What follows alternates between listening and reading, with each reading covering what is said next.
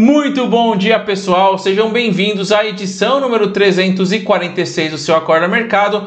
Para você começar a sua sexta-feira, sexta-feira linda, muito bem informado. Mas antes do resumo de hoje, já sabe, né? Se inscreve no canal, curte o vídeo e compartilha com seus amigos, que é muito importante. Mas vamos ao que interessa. Ontem o Ibovespa subiu 0,12% e fechou aos 115.528 pontos com um giro financeiro de 24,6 bilhões de reais em um dia muito movimentado. Durante o pregão, a bolsa chegou a cair 2%, porém se recuperou durante o dia após a OMS declarar a epidemia em curso na China como uma emergência global de saúde pública.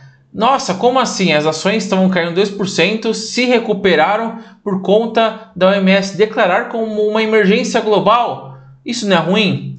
Sim, é ruim, mas vou explicar o porquê que a bolsa subiu após essa declaração.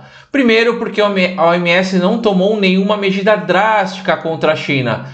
Então, tínhamos a declaração da OMS que iria sair ali por volta das 17 horas e havia um receio de que a OMS colocasse barreiras, colocasse ali medidas que poderiam afetar muito a economia, com proibição de viagens, então poderia afetar muito a economia, seja na China ou no mundo. Além disso, a OMS enfatizou que teria sido muito pior se a China não tivesse estabelecido um novo padrão de resposta ao surto. Então, ele, apesar de colocar o alerta ali como global, ele deu uma tranquilizada. Os números aumentaram forte ontem, os números vêm crescendo, agora já são 213 mortes e 9.720 pessoas infectadas. No Brasil, o Ministério de Saúde monitora 9, 9 pacientes com a suspeita da doença, ou seja, o mesmo número de ontem, então se manteve isso, né? É, e nos Estados Unidos é, teve a primeira transmissão do novo coronavírus. Trata-se de uma pessoa que conviveu com uma mulher de Chicago que tinha viajado para Yuan. Então, foi a primeira pessoa que trouxe o vírus e passou, transmitiu para alguém dentro dos Estados Unidos. Então, é claro, há uma preocupação. Mas saindo um pouco do coronavírus, vamos falar do mercado hoje, que ele chegou a cair abaixo dos 113 mil pontos por volta das 13 horas, perto do final do pregão, foi onde ele atingiu a mínima ali e ele se recuperou, principalmente no final. A, e além da mensagem do OMS, que foi positiva para essa recuperação da bolsa, podemos destacar o empenho da China em conter o vírus, que tem sido bem visto pelo mercado. Falando em China, foi divulgado hoje o PMI industrial oficial que recuou em janeiro de 50,2 para 50, porém em linha com as expectativas, já o PMI de serviços subiu de 53,5 para 54,1. O que vem ajudando o mercado financeiro global também é a boa expectativa com o resultado das empresas no terceiro trimestre de 2019, principalmente no mercado norte-americano. Aliás, terceiro trimestre não, no quarto trimestre de 2019, que estão saindo agora, tá? A Amazon, por exemplo, registrou vendas recordes no quarto trimestre e o lucro superou as estimativas dos analistas. O lucro líquido foi de 3,3 bilhões de dólares, um aumento de cerca de 21% em relação ao resultado do mesmo período de 2019. No After Hours, por exemplo, as ações subiram 9,84% ou aftermarket. E hoje, às 20 horas, acontecerá algo muito importante para a economia mundial, mas que só deve ter efeitos práticos próximos do final do ano. É, vou perder um tempo aqui que eu acho importante para falar disso, que é a saída do Reino Unido da zona do euro, mais de três anos e meio depois de ter decidido pelo Brexit em um referendo lá em 23 de junho de 2016. Uma grande novela, né? Durante 11 meses, os países passarão por um período de transição, com muitos detalhes que serão ainda negociados, como circulação de cidadãos europeus e britânicos entre Reino Unido e União Europeia, continua, o que, que muda, permissões de residência e trabalho para europeus no Reino Unido e britânicos na União Europeia, comércio entre Reino Unido e União Europeia, tarifas de importação, livre circulação de mercadorias, questões de segurança, compartilhamento de dados de segurança, licenciamento e regulamentação de medicamentos e circulação de alimentos.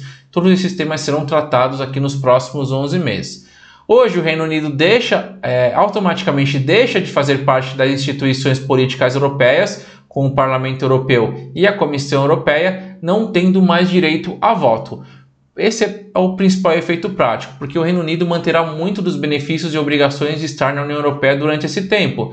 Os britânicos não serão mais cidadãos da União Europeia, mas eles vão poder viajar é, pelos países do bloco com a mesma liberdade de antes. As realidades do Brexit, mesmo o impacto dos Brexits, ficarão mais nítidos, é, ficará mais nítido próximo do final do ano, o impacto dessa saída do Reino Unido da zona do euro. Esse, essa saída às 20 horas no horário de Brasília. O Santander comprou mais 40% do Bancolé por 1,6 bilhão de reais, ficando com a totalidade das ações da instituição. O Santander já possuía 60% que foi adquirido em março de 2019 e a aquisição foi por intermédio da Aimoré Crédito, Financiamento e Investimento, que é controlada pelo Santander Brasil. Das 73 ações do índice, 44 fecharam no vermelho e 29 em alta. As ações da Petrobras subiram 0,31% aos R$ 28,94, mesmo com a queda do preço do barril de petróleo. Já as ações ON subiram 2,08% a R$ 30,99 inclusive foi a maior terceira, a terceira maior alta do dia no índice Bovespa. Já as ações da Vale subiram 1,48% a R$ 51,50, assim como outras empresas do setor de siderurgia e mineração se recuperaram aí com o surto sendo controlado ou então mecanismos que a China tem criado para controlar o surto sendo bem vista pelo mercado. As ações dos bancos fecharam um dia em alta, as ações Itaú subiram 1,46% a R$ 33,45, mesmo preço do Bradesco. Hoje as ações fecharam no mesmo preço, as ações do Bradesco subiram 1%. Do Banco do Brasil subiram 0,69% aos R$ 49,80 e do Santander subiram 0,75% aos R$ 43,10. As ações do Banco Inter caíram 2,62% a R$ 16,32 e na Nasdaq as ações da XP recuaram 3,57% aos 38,89 dólares. A Magazine Luiza anunciou a compra da estante virtual por 31 milhões de reais. A empresa foi a única a fazer um lance pelo ativo. O leilão foi realizado hoje e as ações recuaram 1,38% a R$ 56,50 Vale lembrar que a estante virtual pertencia à Livraria Cultura, que está em recuperação judicial e até esse é o motivo do leilão. Já as maior, aliás, a maior alta das ações foram de Gerdau e Gerdau Metalúrgica, que subiram respectivamente 2,98% e 2,38%. Já a terceira maior alta das, foram das ações da Petrobras Ordinárias, que a gente já citou aqui. Já as maiores quedas foram da VEG, caindo 3,35% aos R$ 40,97. A VEG, que é uma das queridinhas do mercado, seguida por Braskem, que estava indo muito bem, mas caiu 3,20% aos R$ 31,80. Aliás, ela estava indo muito bem, mas ela vem sofrendo desde que o JP Morgan reduziu a recomendação para abaixo da média do mercado. Já as ações da, da Eco Rodovias caíram 2,70% aos R$ 18,36, fechando as três piores baixas do dia. A maior alta da bolsa foi das ações do Mercantil Brasil, do Mercantil do Brasil Financeiro SA, sigla MR, MERC4, disparando 32,01% aos R$ 16,00. Já a maior queda da bolsa foi das ações da Bardella SA Indústrias Mecânicas. Aposto que essa você nunca ouviu falar sigla BDLL4, que despencou 16,22% aos R$ 15,50, pois de despencar assim, aposto que você também não quer entender mais sobre essa ação. E o dólar segue sua trajetória de alta por conta das preocupações com o surto do coronavírus e seus potenciais efeitos sobre a economia chinesa e mundial. Nesse cenário, as moedas de países emergentes tendem a sofrer mais. Com isso, o dólar subiu 0,90%, fechou aos R$ 4,25, muito próximo do recorde de fechamento, ou seja, da maior máxima da história. Já o euro subiu 0,78% para R$ 4,69. Hoje às 10h30, o Banco Central fará leilão de linha de até 3 bilhões de dólares para tentar segurar este dólar. As negociações de contratos de juros fecharam, fecharam antes da, da declaração da OMS, então a bolsa estava caindo até a declaração da OMS e aí os juros também é, fecharam antes dessa esperada declaração. Com isso, eram grandes expectativas para a declaração e os temores com as medidas que poderiam ser tomados. Lembra que eu falei lá que foi bom a OMS, a declaração da OMS, porque ela não tomou medidas restritivas contra os chineses, o que poderia frear a economia. Mas os DIs não ficaram sabendo disso ontem, vão saber somente hoje, só vão estar no preço hoje. Então, por isso, o DI janeiro 2021 subiu de 4,34% para 4,36%, enquanto o DI janeiro 2025 subiu de 6,20% para 6,21%.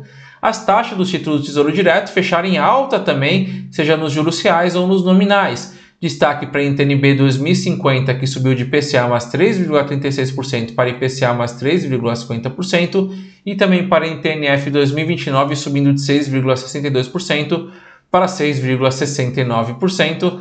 Na agenda hoje teremos a taxa de desemprego no trimestre às 9 horas e os dados do setor público consolidado às 9h30.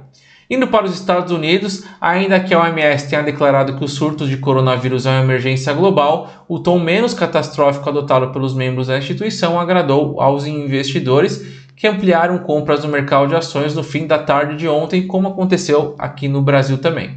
Com isso, o Dow Jones subiu 0,43%, o S&P 500 subiu 0,31% e o Nasdaq subiu 0,26%. Ontem também foi divulgado o PIB do quarto trimestre dos Estados Unidos. A economia americana cresceu a taxa anualizada de 2,1% em linha com a previsão. Indo para as Treasuries, as taxas dos títulos fecharam sem uma direção definida. Destaque para a T-Note para 10 anos, que se manteve em 1,58%, e para a T-Bond para 30 anos, que subiu de 2,03% para 2,05%.